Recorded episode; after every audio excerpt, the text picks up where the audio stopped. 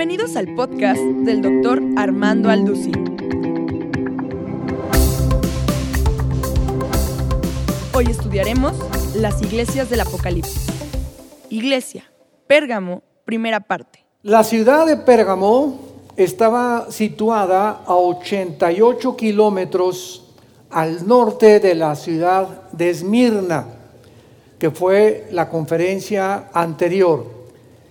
Y Pérgamo fue la capital de la Asia Menor por casi 300 años. La palabra Pérgamo significa matrimonio consumado. Es lo que significa en el original griego. Y tenía una biblioteca, esta ciudad, de casi 200 mil volúmenes. Y ahí es donde el famoso pergamino que fue el primer material que se comenzó a usar para imprimir libros, ahí es precisamente en Pérgamo donde comenzó a producirse este artículo como material para la escritura. Pérgamo era una ciudad muy religiosa y tuvo templos eh, que Éfeso, sus principales santuarios, estaban dedicados a la diosa Atenas y al dios Zeus. Tenían una estatua de Zeus de casi 14 metros de altura. Y tenían también al famoso Dios que actualmente es el Dios, desgraciadamente, de la medicina. El Dios Esculapio, que está representado como el Dios de la sanidad con una serpiente. Repito, es el símbolo actual de la medicina. Es increíble que esta ciudad de Pérgamo haya podido desviarse tan grande de la palabra de Dios, porque fue la primera ciudad que edificó un grandísimo templo dedicado al César o Augusto César, que en ese tiempo era el emperador de Roma. Y comenzaban a eh, ofrecerle al César incienso. Entonces había reuniones en Pergamó cada tres, cuatro meses donde se reunían en los grandes auditorios que tenían y le ofrecían, cuando llegaba Augusto César a visitarla, le ofrecían incienso como si fuera un dios, porque los césares romanos se proclamaron dioses a sí mismos. Y las personas que se negaran a adorarle al César o a ofrecerle incienso eran condenadas inmediatamente a muerte. La persona que respetaba al César y que asistía a estos eventos, se le entregaba un pergamino donde se estipulaba que había cumplido con esta obligación. Y sin ese pergamino no podía comprar ni vender en ningún lado. Actualmente la ciudad de Pérgamo se llama Pérgamo Mos y se encuentra a 25 kilómetros del mar Egeo en la ciudad de Pérgama, que actualmente existe todavía después de dos mil años donde la iglesia que vamos a tratar fue edificada por los apóstoles de Jesucristo. Démosle pues lectura Apocalipsis 2, versículo 12 en adelante, para ver qué nos revela el Espíritu Santo acerca de esta iglesia y tratar de correlacionarla con las iglesias del siglo XX, porque toda la escritura es inspirada por Dios y las cosas que se escribieron para nuestra enseñanza se escribieron, para que podamos nosotros entender que el corazón humano no ha cambiado y que la condición de la iglesia a través de estos dos mil años de historia que llevamos se puede ver reflejada en estas siete iglesias del mensaje del Apocalipsis. Dice así, escribe al ángel de la iglesia en Pérgamo. Por cierto, Pérgamo es lo que es ahora Turquía la nación de Turquía. Escribe al ángel de la iglesia en Turquía o en Pérgamo, y el que tiene la espada aguda de dos filos dice esto, yo conozco tus obras y dónde moras, donde está el trono de Satanás. Pero retienes mi nombre y no has negado mi fe, ni aun en los días en que Antipas, mi testigo fiel, fue muerto entre vosotros, donde mora Satanás. Pero tengo unas pocas cosas contra ti. Que tienes ahí a los que retienen la doctrina de Balaam, que enseñaba a Balac a poner tropiezo ante los hijos de Israel, a comer de cosas sacrificadas a los ídolos y a cometer fornicación. Y también tienes a los que retienen la doctrina de los nicolaitas, la cual yo aborrezco. Por tanto, arrepiéntete, pues si no, vendré a ti pronto y pelearé contra ellos con la espada de mi boca. El que tiene oídos, oiga lo que el Espíritu dice a las iglesias. Al que venciere, daré a comer del maná escondido y le daré una piedrecita blanca y en la piedrecita escrito un nombre nuevo, el cual ninguno conoce sino aquel que lo recibe. Vemos que Cristo se introduce a esta iglesia en cada una de las cartas con la descripción que se hace de él en el capítulo 1 del Apocalipsis. Y aquí es interesante que la forma como Cristo se describe es como el que tiene la espada aguda de dos filos dice esto. La Biblia que tenemos aquí en nuestra mano es un libro espiritual. Y las personas que no tienen al Espíritu Santo morando dentro de ellas, cuando vienen a este libro no lo pueden entender. Y esta es la razón por la cual Cristo, cuando vino al mundo, escogió un lenguaje especial que se llamaban las parábolas. En el capítulo 13 del Evangelio de Mateo se acercaban los fariseos y las personas que no lo querían seguir y Cristo les comenzaba a hablar, pues tengo una parábola o el sembrador salió a sembrar y sembró la semilla, una cayó en buena tierra, otra cayó entre espinas, otra cayó entre eh, otras eh, piedras que le impidieron el crecimiento, etcétera, etcétera. Y entonces la gente oía esto como una historia, como un cuento, sin entender que detrás de las palabras que se tiene de la Biblia hay un significado en el mundo espiritual, no revelado a cualquier persona. Entonces los discípulos se acercaron a Jesús, ahí en Mateo capítulo 13, y le dijeron, Señor, ¿por qué les hablas por parábolas? Y Jesucristo les dijo, porque teniendo oídos no oyen, y teniendo ojos no ven, pero a ustedes, o sea, a sus discípulos, les es dado conocer los misterios del reino de mi Padre. Entonces, el lenguaje de la Biblia está escondido a la gente que no tiene el Espíritu Santo. 1 Corintios capítulo 2 dice, el hombre natural, el hombre que no ha sido regenerado por el Espíritu Santo, las cosas de la Biblia le parecen locura, porque chocan en el entendimiento, en la lógica, en el intelecto humano, no fue escrito para la Biblia, fue escrito para que el Espíritu Santo nos arrancara las vendas de los ojos y pudiéramos ver lo que se encuentra detrás de los simbolismos de la Biblia, que se encuentran interpretados dentro de la misma Biblia también. Por ejemplo, si queremos nosotros saber a qué se refiere Cristo con yo soy el que tiene la espada de dos filos, tenemos que buscar siempre en la misma Biblia, porque la suma de la palabra es verdad, lo que agarra una concordancia, todo cristiano tiene que tener una concordancia y un diccionario bíblico. Todo estudiante de la Biblia necesita una concordancia y un, y un diccionario bíblico. En la concordancia busca la palabra espada. Y entonces ahí te dice todos los versículos de la Biblia donde aparece la palabra espada. En la palabra torre, donde aparece la palabra torre. Y cuando encontramos eso y reunimos los, versículos donde aparecen repetidas estas palabras, encontramos que las piezas de rompecabezas las tenemos que ir uniendo una con la otra hasta formar un cuadro donde una vez el cuadro formado podamos, podamos trazar una doctrina. Pero cuando no se hace esto, esto es lo que hacen las sectas, que es una secta.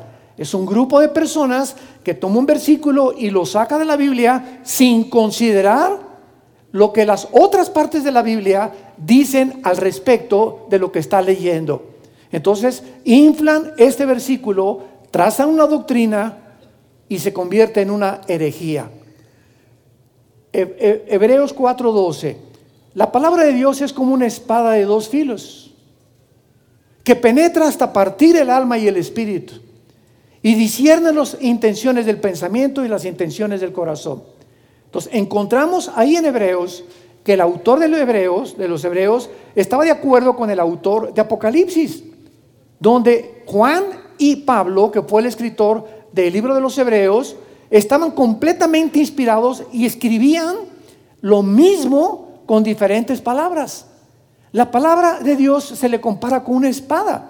Cuando Jesús dice, el que tiene la espada de dos filos, está hablando que la palabra de Dios es filosa como una espada porque entra como una espada y tiene dos filos. La palabra de Dios salva y el otro filo es para juzgar. Tiene un doble propósito la Biblia. Nos salva, pero también nos juzga. Y es interesante que dice en Hebreos 4:12, la palabra de Dios es como una espada de dos filos y penetra hasta partir, ¿qué cosa? ¿Perdón? El alma y el espíritu. Vamos a seguir esta línea de lógica. Muy bien. Si la palabra de Dios es la única que divide o separa el alma y el espíritu, significa que antes de que fuéramos cristianos, el alma y el espíritu estaban amalgamados. Estaban así juntos. En, otras palabras, el alma es la mente, el espíritu es la parte a la cual Dios nos habla. Entonces, la palabra de Dios, cuando recibes a Cristo, sucede algo dentro de nuestro ser, que el alma se separa y del espíritu, y ahora Dios puede comunicarnos directamente a nuestro espíritu para que el espíritu comience a renovar el alma, la mente. Pero si no es la palabra de Dios, no vas a entenderlo porque todas las zonas son grises sin esta división del Espíritu de Dios. ¿Capiche? ¿Entienden? Esto es elemental, esto es importantísimo de poder comprender. Cuando nosotros fuimos creados, fuimos creados espíritu, alma y cuerpo. Morimos espiritualmente. En otras palabras, el espíritu se amalgamó con el alma y Dios ya no podía comunicarse contigo ni conmigo desde Adán a nuestros días porque nacimos todos muertos. La palabra muerto no significa cesación de existir, sino significa separado. Apúntalo. La palabra muerte en la Biblia no significa cesación de existencia, significa simplemente separado. Cuando alguien muere, sucede una separación. Físicamente se separa nuestro cuerpo, nos entierran en la tumba o te creman y el alma y el espíritu se separan del cuerpo y se van al cielo y el cuerpo se queda abajo. ¿Qué es la muerte física? La separación del cuerpo, del alma y del espíritu. La muerte espiritual es la separación del espíritu, del alma y del cuerpo. La muerte eterna es la separación eterna del espíritu, del alma y del cuerpo en el infierno. Entonces, cuando nosotros recibimos a Cristo, el espíritu nos vivifica, revive la parte que estaba fundida, nacimos fundidos del foco, y entonces Dios comienza a comunicarse no a tu mente, comienza a comunicarse a nuestro espíritu porque Él es espíritu. La mente comienza a ser transformada porque estaba envirulada. Nacimos envirulados todos, con el programa de nuestros padres, de tal vez religiones equivocadas que nos inculcaron de niños, los programas que en la universidad y en la secundaria te inculcan, que el materialismo, el humanismo, el hedonismo, el comunismo, el fascismo, el socialismo, etcétera, etcétera, programas y filosofías del mundo, de hombres como tú y como yo, cerrados a la verdad espiritual que fue lo que programó nuestra mente durante muchos años. Venimos a Cristo y ahora el Espíritu Santo comienza a comunicarse con nuestro espíritu y nuestro espíritu comienza a renovar nuestra mente. Y entonces ahora ya no acepto lo que oigo en el radio tan fácilmente, ya no acepto tan fácilmente la teoría de la evolución, ya no acepto tan fácilmente que hay que vivir para hacer dinero, ya no acepto que el que no tranza no avanza, ya no acepto que puedo tener un amante y que si mi esposa se pone gorda no tengo por qué eh, ya tener relaciones con ella. Ya no puedo aceptar las cosas que el mundo nos ofrece porque mi mente está reacondicionada para pensar como piensa Dios. Y cuando Dios ve que en tu mente está comenzando a ser reacondicionada, está comenzando a ser transformada, porque estás obedeciendo lo que Él te dice aquí, sucede un milagro dentro de tu vida. Comienzan tus sentimientos y tus emociones a ser limpiados. Comienza una limpieza interior y comienzas a pensar más claramente. Comienzas a tener menos miedo de vivir. Comienzas a tener menos temor del futuro. De que si se muere tu esposo, que si no te va a dar el seguro social, y se muere tu hijo, y ya se fue a vivir tu esposo para otro lado, o por aquí, por allá, y todos esos temores comienzan a desaparecer en el poder que dentro de nosotros el Espíritu Santo nos comienza a blindar. Comenzamos a ser blindados contra las cosas que al mundo común y corriente le afectan. A nosotros ya no nos afectan porque comenzamos a ser transformados interiormente. Entonces, sin que te des cuenta, te estás convirtiendo en la persona que Dios quiere que tú seas, un guerrero. Una guerrera de Dios. Y eso es lo que el mundo necesita, guerreros. Seres humanos que se enfrenten a la humanidad sin temor. Frente, seres humanos que se enfrentan al mundo y le diga, así dice el Señor. Yo no estoy de acuerdo con eso, aunque el mundo esté contra ti, tú estás en contra del mundo. ¿Por qué? Porque ahora sigues aquel que es más grande que cualquier cosa en este mundo. Cuando Elías se presentó en, en los libros de los reyes en el Antiguo Testamento al rey Acab y a la reina Jezabel, que tenían el poder del universo para poder matar al que sea, cuando se entra David, Elías delante de Acab, ¿qué le dice? ¿Se acuerdan qué le dice el rey Acab? Yo soy Elías y estoy el, siervo delante del cual está el Señor de los ejércitos. O sea, Acab, vengo a presentarme a ti. Estás en un trono y tienes mucho poder, pero sabes una cosa, a mí me manda alguien más grande que tú. el Altísimo Señor voy a tener miedo de ti, chinche y garrapata mugrosa. Para nada, ¿verdad? Se pierde el temor de los hombres. Nadie te apantalla, como decimos vulgarmente. Ya no tienes por qué atemorizarte de nadie. Ahí me voy a acercar a esa persona y él tiene. No, nadie tiene el poder contra tu vida ni contra mi vida si no le es dado del cielo. Y cuando comienzas a ser libre de esos temores, lo mismo que Moisés, Ve con el faraón. ¿Con quién? ¿Qué, dijo? A ver, Aarón, eh, oí bien lo que dijo este, eh, el, Dios, que vayamos con el faraón. Con el faraón. Nos puede matar como chinches en cualquier momento. Es el hombre más poderoso del mundo. Y llega Moisés ante el faraón y le dice, ¿verdad? Dice el Señor, deja ir a mi pueblo. ¿Qué fue lo que pasó con Moisés cuando se enfrentó con Faraón? Días antes, semanas antes, había tenido un encuentro con Dios en la zarza ardiente. ardiente. Entonces, este es el propósito por el cual Dios dice, yo soy el que tengo la espada de dos filos. En otras palabras, cuando venimos a la palabra, venimos a ser penetrados por el Espíritu Santo. Abre, ábrele tu corazón a Dios.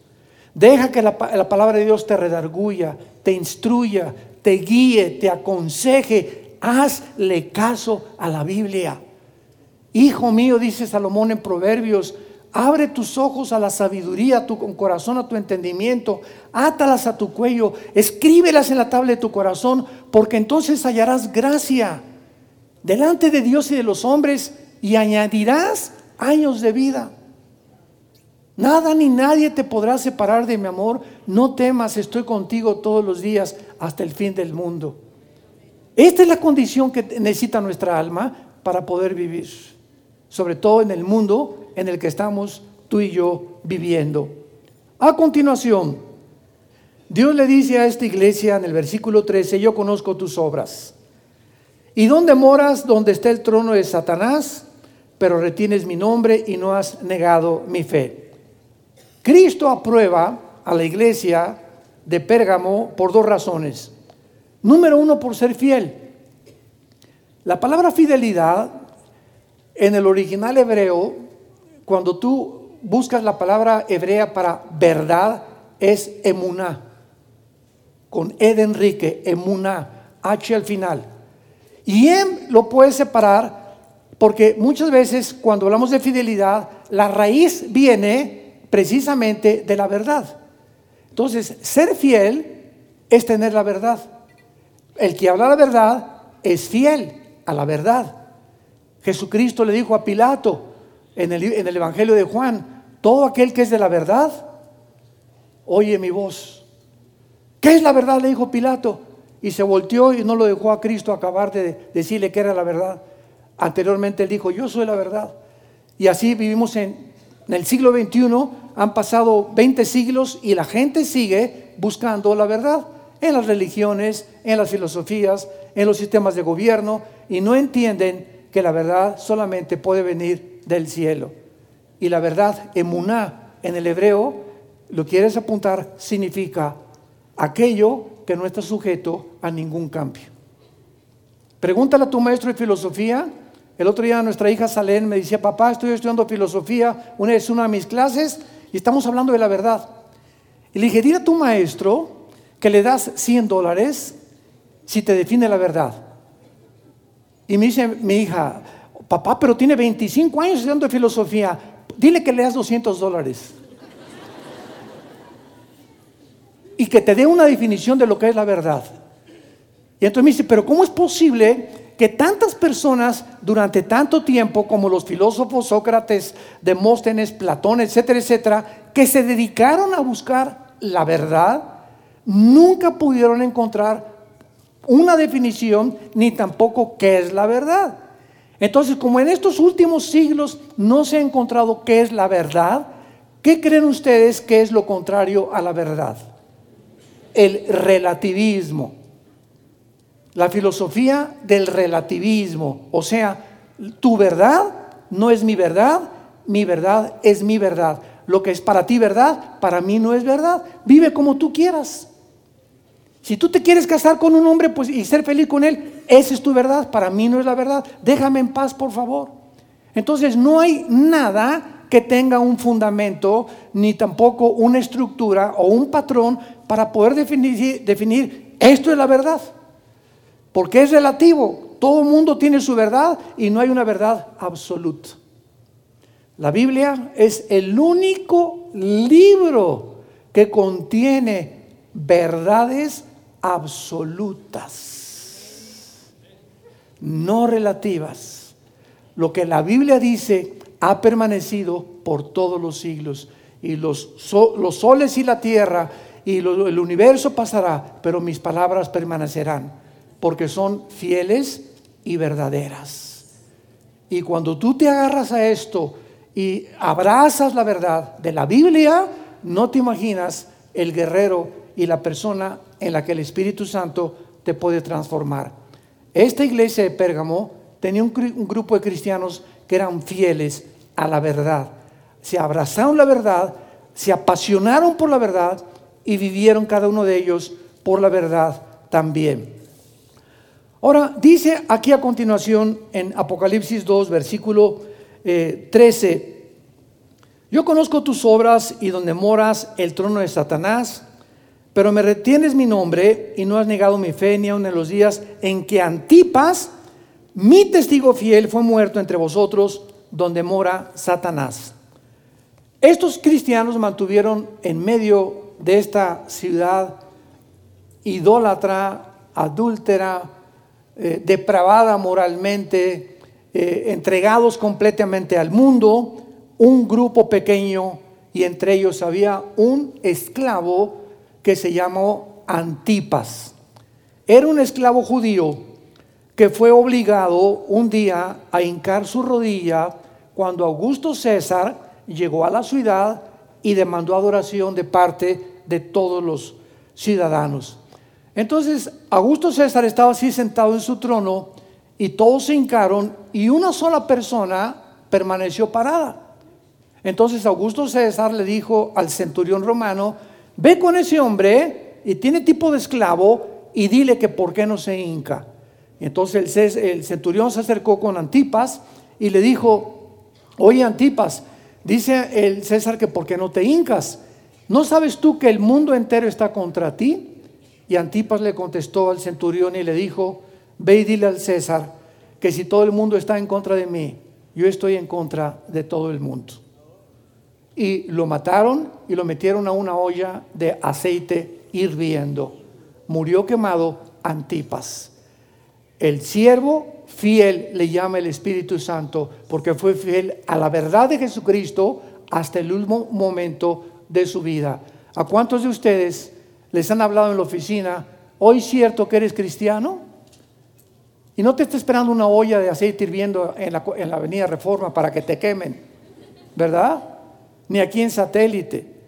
¿Cuántos ahora en Navidad que se juntan con todos a tomar y emborracharse, etcétera, etcétera, con la familia, te dicen, oye, tú eres de esos que ya no te emborrachas. Y dices, no, bueno, bueno, no, no soy tanto, ¿verdad? Bueno, eh, soy cristiano, pero no soy tan fanático. O hasta llegas el momento de tu infidelidad que niegas que sigues a Jesús.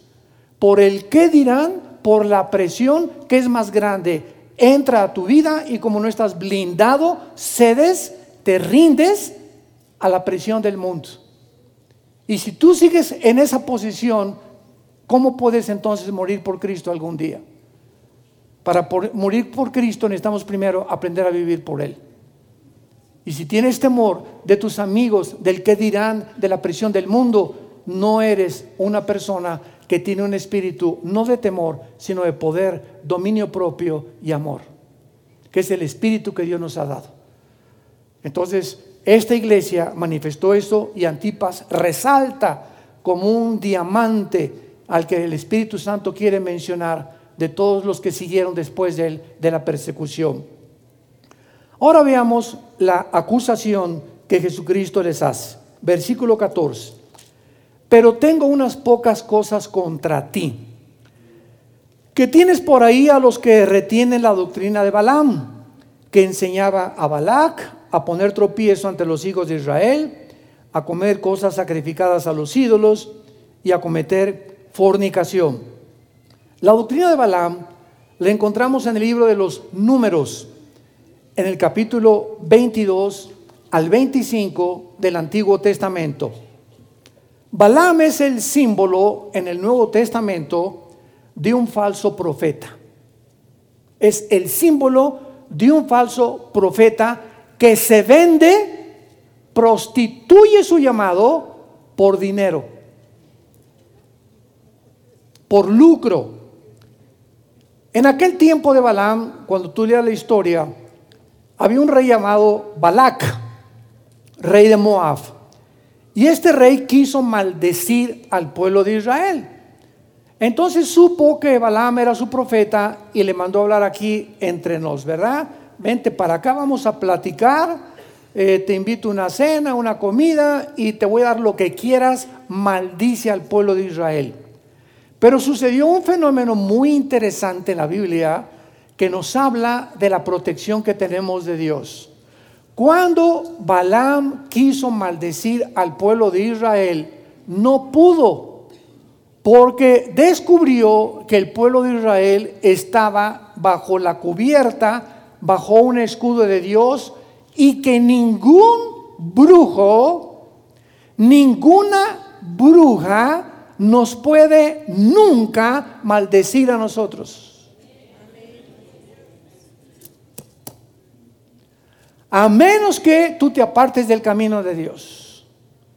Mientras nos mantengamos caminando en el camino de Jesucristo, en el camino de la palabra de Dios y en comunión con Jesucristo, ni ángeles, ni principados, ni la muerte, ni lo porvenir, ni la desnudez, ni la pobreza, ni ninguna cosa creada nos podrá nunca separar de la protección y del amor en Cristo Jesús.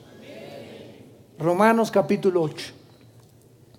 Entonces Balaam se comenzó a frustrar y le dijo a Balac, es que no lo puedo maldecir al pueblo de Dios porque están bajo la protección, ninguna bruja, nadie les puede tocar porque son el pueblo de Dios, son la familia de Dios. Entonces planearon una estrategia y aumentó el precio que le dieron a Balaam para maldecir al pueblo de Dios.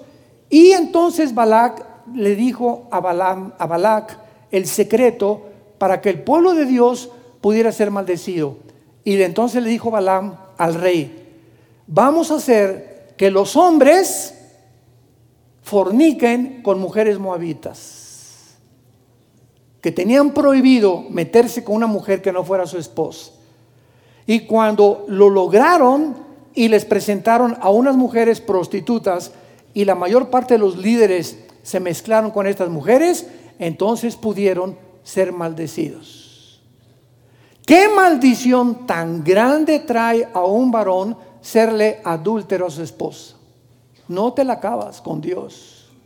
No te imaginas que en ese momento se quita como un globo el escudo de, de protección que tenemos y quedamos a merced de demonios, de principados, de potestades, de huestes espirituales de maldad que están buscando un hoyo en nuestra armadura.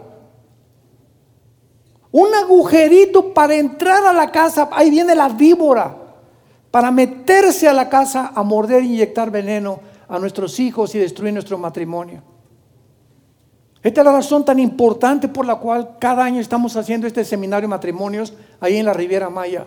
Dichosos y benditos los que puedan asistir y poder escuchar las conferencias que vamos a compartirles, porque salen fortalecidos, entienden la santidad tan grande del pacto que ante Dios es y significa el matrimonio. Y el peligro tan grande que el que comete adulterio destruye su alma. El que comete adulterio destruye completamente su vida comienza a ser inundado por termitas espirituales que comienzan a, destruir tu carácter. Y comienzan a apartarte de la, pierdes la visión, pierdes la brújula, pierdes el Waze o el GPS. Y ya no sabes para dónde vas ni para dónde está la salida. Y comienzas a tomar decisiones equivocadas. Porque ya a lo mejor tienes más dinero o prosperas. Pero cuando alcanzas esas cosas que tú supuestamente creías, que te iban a dar la felicidad, al tenerlas descubres que se vuelven contra ti. Y tal vez hiciste dinero, pero perdiste la salud para no poder disfrutar lo que tenías. O pasa algo en lo que te das cuenta que fue el más grande error, que por una pequeña tontería las zorras se comen las uvas. Un desliz impresionante, pequeño, que venías jugando con él desde hace algunos meses, como dicen proverbios, ¿Jugará el hombre con, con brasas sin que sus vestidos ardan? Si estoy con brasas estoy, dale, brinque, brinque, brinque, brinque, me voy a quemar tarde o temprano. Así es, dice Salomón, el que mira a una mujer que no es su esposa. Y la miras, y la miras, y la miras, y la miras, y tienes una semana, dos semanas, tres semanas, un mes coqueteando con alguna o con pornografía, que es el veneno más grande de maldición para un ser humano hasta que llegue el momento en que estás listo y preparado psicológicamente para cometer adulterio. Jugaste con el pecado y con el pecado no se juega porque perdiste el temor de Dios.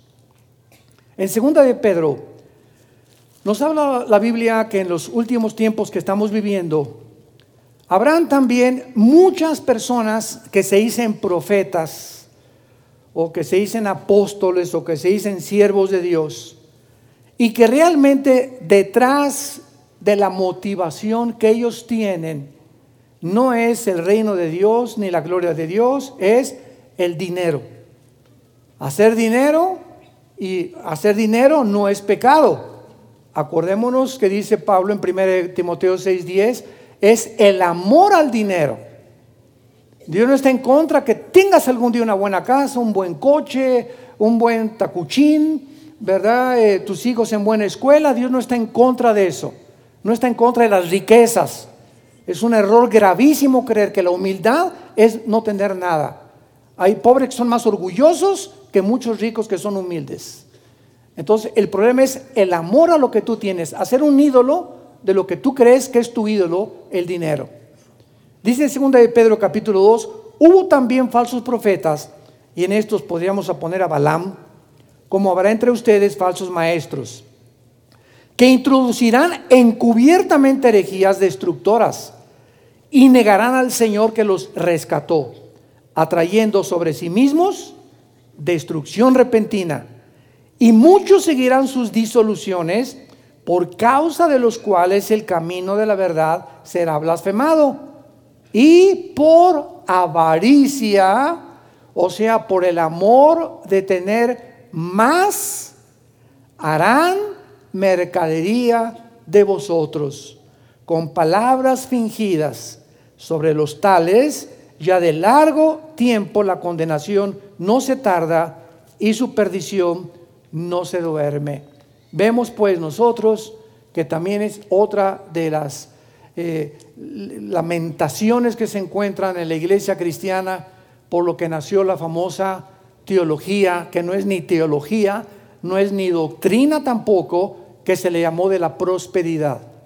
Y lo vamos a ver ahorita a continuación, que por un lado Roma, lo vamos a ver ahorita, por un lado Roma asoció la espiritualidad con la pobreza. ¿Quieres servir a Dios? Vete a un convento, no te cases, anda de guaraches y vende todo lo que tienes. Dándole un significado a las palabras de Cristo fuera de su contexto. Entonces, Roma hasta nuestros días asocia la humildad o la espiritualidad con la pobreza. Y ahora es al revés. La iglesia cristiana evangélica, no toda, pero hubo ciertas secciones de nuestra iglesia cristiana evangélica que comenzaron a decir que si no tienes una iglesia con candeleros de oro y con alfombras persas y con lujos y con todo lo que quieres, no eres, un pastor de éxito. Entonces vino la competencia y pastorcitos, ¿verdad? Que yo conozco lindos o que conocí en, en Tuxtla y en Chiapas y en Oaxaca que tienen cuatro o cinco eh, personas, eh, sus asientos son de troncos de árboles, el púlpito es un tronco de árbol, hombres fieles, hombres eh, que, que, aman apasionadamente al Señor y que no tienen acceso a muchos pastores de muchas ciudades, ¿serán porque no son espirituales? Qué increíble, qué increíble que se pueda considerar o asociar la espiritualidad con las riquezas o el tamaño que tienes de la iglesia. Así se encuentra el cristianismo del siglo XXI. Y esta es la desgracia más grande que ha pasado con el cristianismo. Ahora veamos a continuación por qué se le llama Pérgamo a esta iglesia. Porque Jesucristo les dice, tengo unas pocas cosas contra ti, que tienes la doctrina de Balaam, que enseñaba a Balac poner tropiezo, etcétera, etcétera. Y en el año 325, ojalá que muchos tomen nota, después de Cristo, 325 años después de Cristo, el último emperador romano se llamó Constantino. Constantino detuvo la persecución a los cristianos en el circo romano. Y el emperador Constantino absorbió el cristianismo como e impuso el cristianismo como la religión oficial del imperio romano. Entonces vean ustedes, el imperio romano era político y de repente en el año 325 el mismo imperio romano simplemente se volteó con otra cara, con la cara de la religión. Entonces, el emperador Constantino, a los pocos meses que él hizo esto, se cerró la Biblia. Síganme con mucho cuidado. Tenemos que presentar defensa de la esperanza que hay en nosotros, a periodistas, a personas que nos, eh, que nos cuestionan, a familiares, a diputados, a deportistas, etcétera, etcétera, de la ignorancia que existe de estas verdades. La Biblia se cerró. Y se cerró casi dos mil años hasta el año, apúntalo, 1960 y 61, en el segundo concilio del Vaticano, por un papa que ha sido de los mejores que ha habido en el Vaticano llamado Juan 23. Uno gordito, gordito, gordito. Juan 23 fue el primer papa virgen del socorro. Ahora sí. El primer papa que abre la Biblia y comienza a leer muchas cosas de la Biblia.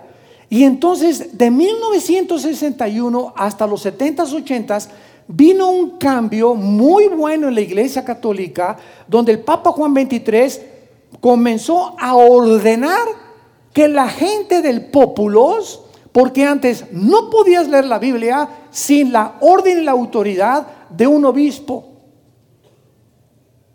Y así venían impresas las Biblias, no traían, se llamaba el imprimatur. Y si no traía el imprimatur, significa que ese obispo no estaba autorizándose para que tú la leyeras. Imagínense nada más. Entonces comenzó la gente ya a leer la Biblia.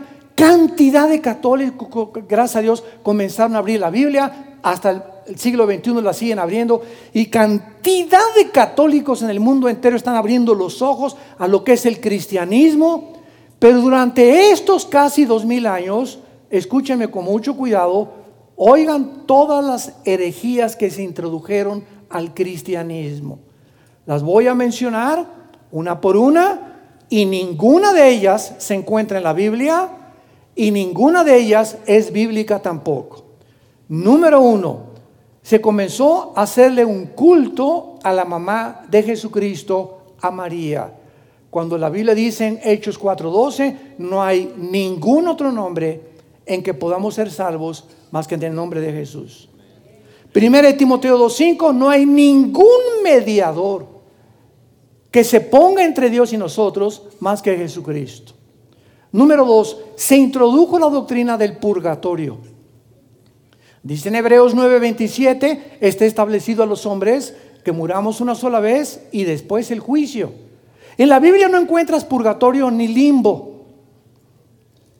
¿Por qué? Porque comenzaron a enseñar que si alguien moría en pecados, ¿quién no va a morir en pecado? Nada más los querubines.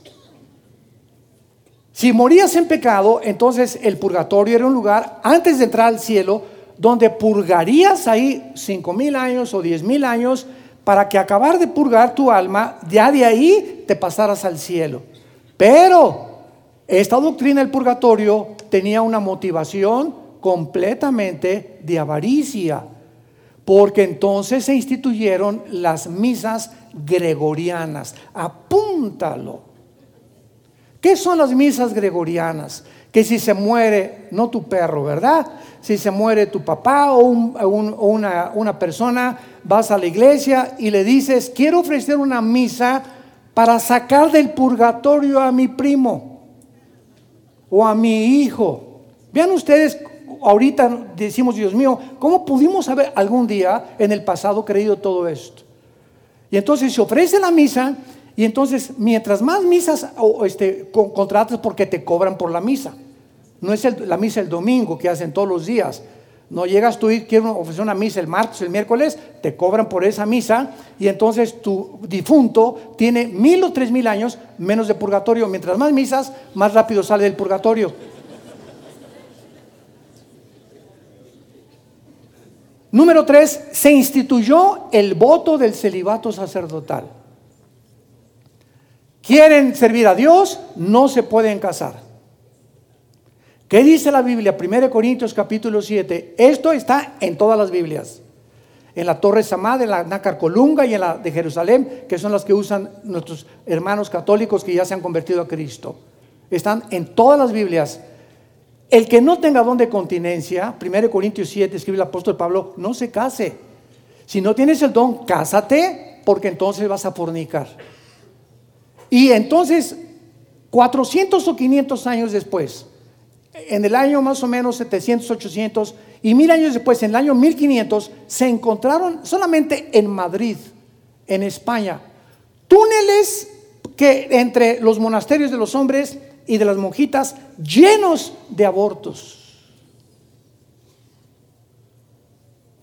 Los pobres curitas, ¿verdad? Arañaban las paredes ya del monasterio. Y las monjitas igual. Pues, no todo el mundo tiene ese don de que no eres atraído sexualmente. Por naturaleza, el 90% de los seres humanos somos atraídos sexualmente. la sexualidad es un don, es un privilegio de los más preciosos que Dios le dio al ser humano. Dios, digo, fructifíquense únicamente dentro de la dimensión del matrimonio.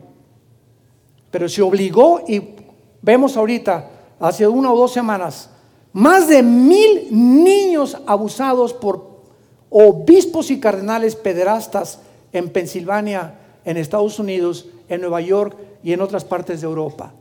Miles de niños abusados por estos hombres, que la mayoría, ¿verdad?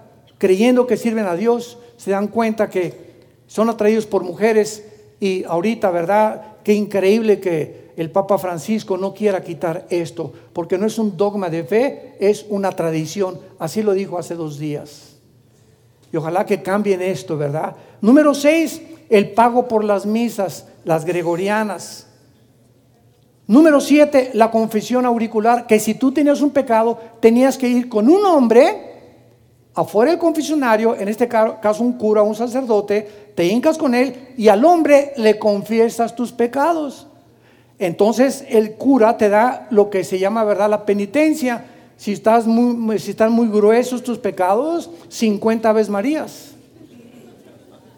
Y dale, y dale, y dale. repite, repite, o 250 eh, Padres Nuestros, o dos días de ayuno. Y primera de Juan capítulo 1 que dice, si pecamos y confesamos nuestros pecados, Él es fiel y justo para perdonarnos de toda maldad. Cuando Jesús murió en la cruz, el velo del templo se rompió en la mitad. Se abría el paso ahora a la presencia de Dios sin intermediarios. En el Antiguo Testamento, los sacerdotes guiaban al lugar santísimo y ofrecían sacrificios a Dios a través de los sacrificios de los becerros, de las ovejas, etcétera, etcétera. Cuando Cristo muere en la cruz, se acaba el Antiguo Testamento, Hebreos capítulo 9. El, el, antiguo pacto se acaba, viene un mejor pacto, ahora viene Jesucristo como el único que nos puede llevar a Dios. Efesios capítulo 2, Él vino a abrirnos la puerta y a reunirnos por medio de su sangre con su Padre. Ya no necesitamos a ningún hombre que nos lleve a Dios. Ayer en el desayuno, me pasan después de, predicar a una puertita para quitarme el aparato que traigo. Y este, antes de entrar, me corrió una viejita, pobrecita. Y me agarró, eh, padrecito, padrecito, señora, no, no, soy padre, soy cura. Le suplico por favor esto y comenzó a rogarme, casi lloraba, que le echara la bendición. Le dije, mire, permítame tantito, hay que tener compasión de la gente. Entonces ya entré, ya me quedaba el aparato, y yo salí y le dije, mire, en el estado en que usted viene, señora, este, no, eso no le agrada a Dios. Viene, viene usted en un estado de desesperación y desgraciadamente le dije, creo que usted tiene la religión, el catolicismo, han hecho a los hombres ídolos. Y se hincan delante de ellos y les besan la mano como si nosotros o los representantes que tenemos, ¿verdad? Pudiéramos decirnos que somos dioses o que tenemos facultades más grandes. Le dije, yo no soy más grande que usted, yo estoy para hincarme y lavarle los pies a usted. Usted no tiene por qué adorarme, ni por qué me salve la mano, ni mucho menos. Y pues ya platicando con ella, en la noche llegué a casa y le hablé por teléfono a mi esposa, le platiqué este incidente, ¿verdad? Y estuve muy triste porque continúa esa, esa tradición ¿no? de eh, el curita y te hincas y le ves la mano, lo invitas a cenar y crees que él puede interceder ante Dios. ¿Por qué lo hace la gente? Por ignorancia de lo que dice la palabra de Dios. Desgraciadamente, se instituyó la confesión auricular como artículo de fe. Número nueve, la transubstanciación. Mi hermano y yo, la transubstanciación, ahorita explico qué es eso. Cuando tú vas a misa, eh, mi hermano y yo fuimos educados en colegios lasallistas y salesianos. De todos me expulsaron. Por algo Dios me...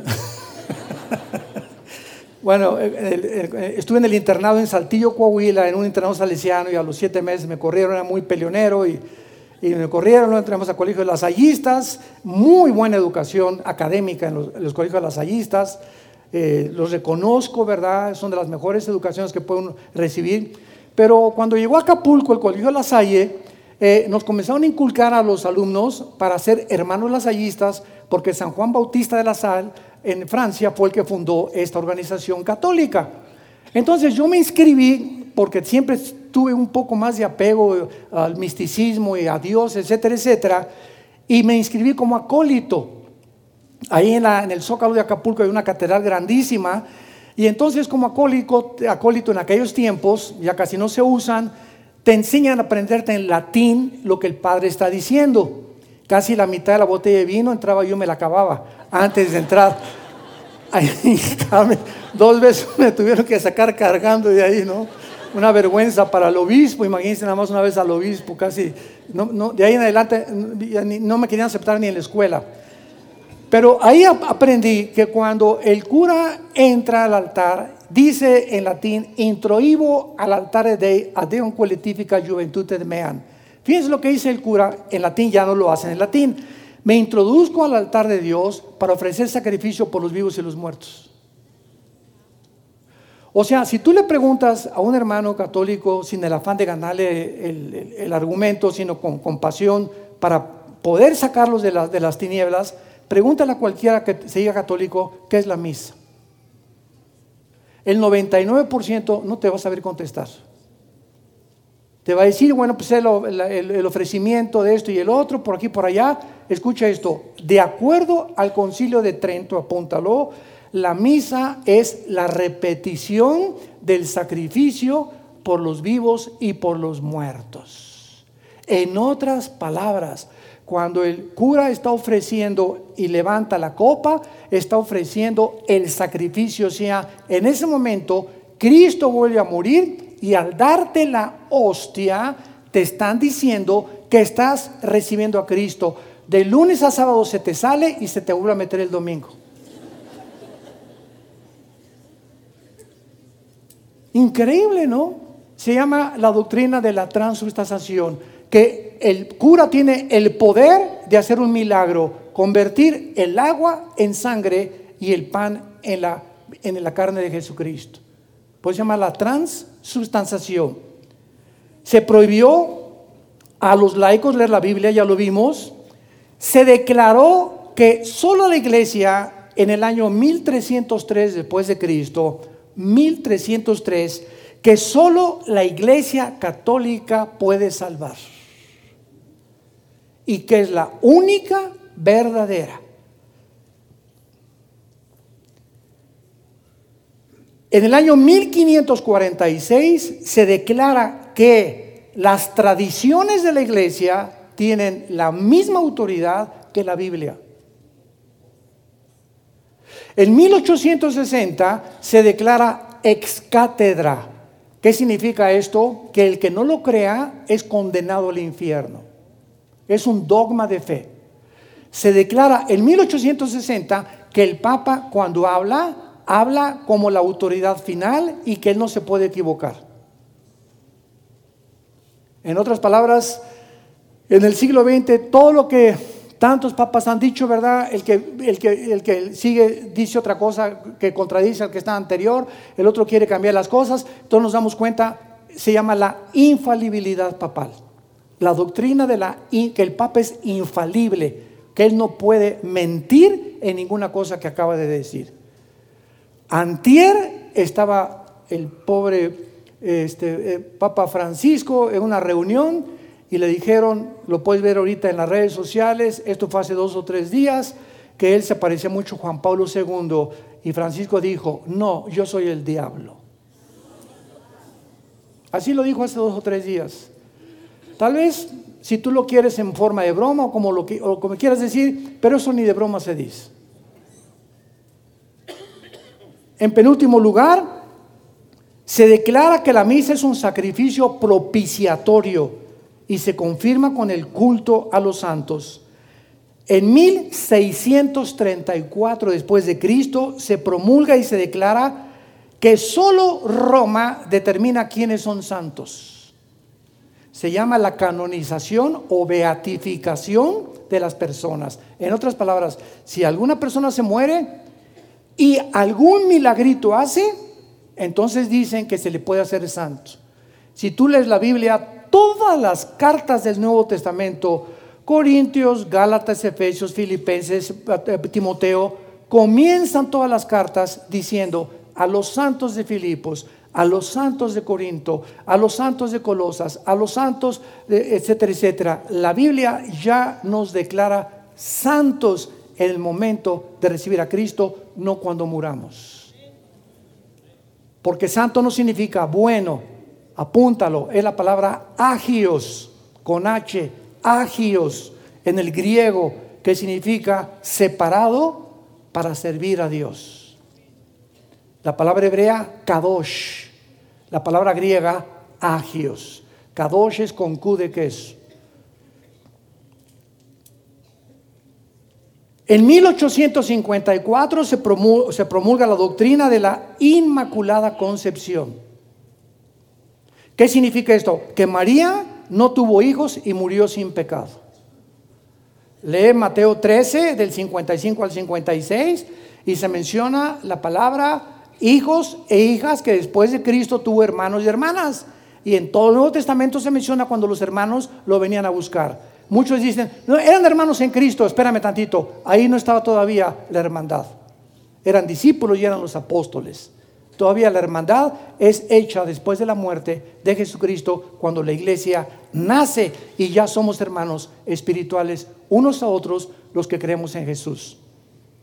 Y finalmente se declara la asunción de María como artículo de, fe. María subió al cielo sin haber muerto. En 1950 del siglo XX. Todas estas enseñanzas es cuando el cristianismo se mezcló con el mundo, con las tradiciones del mundo, porque este libro se selló, se cerró. Y cuando este libro se cierra, la verdad se infla, se deteriora, se pervierte, se adultera la verdad. Y fue lo que pasó. Gracias a Dios, con el Segundo Concilio Vaticano y en los 80s, 90s, que ya miles de personas católicas están leyendo la Biblia, se están cayendo las vendas, pero Roma no va a cambiar porque el Vaticano aparece en Apocalipsis 17 como la gran ramera, que reunirá, y está ahorita un movimiento que se llama el movimiento ecuménico, tratando de reunir a todas las religiones bajo una sola bandera con el pretexto de que oremos todos por la fe. Espérame tantito, yo no puedo orar con un musulmán por la fe porque él no lo al Dios verdadero y vivo que yo adoro. Yo no puedo orar con un eh, musulmán o con un hindú, ¿verdad? Porque ellos tienen millones de dioses. Entonces, cuando decimos vamos a orar al mismo Dios, es, Alá es el mismo Dios que Jehová. No es cierto, no es cierto, no es cierto. Jehová es el Dios y Padre de Abraham, de Isaac y de Jacob y de su Hijo Jesucristo. Alá es el nombre que se inventó a Mahoma, no al Dios del cristianismo, que vino al mundo a morir en una cruz.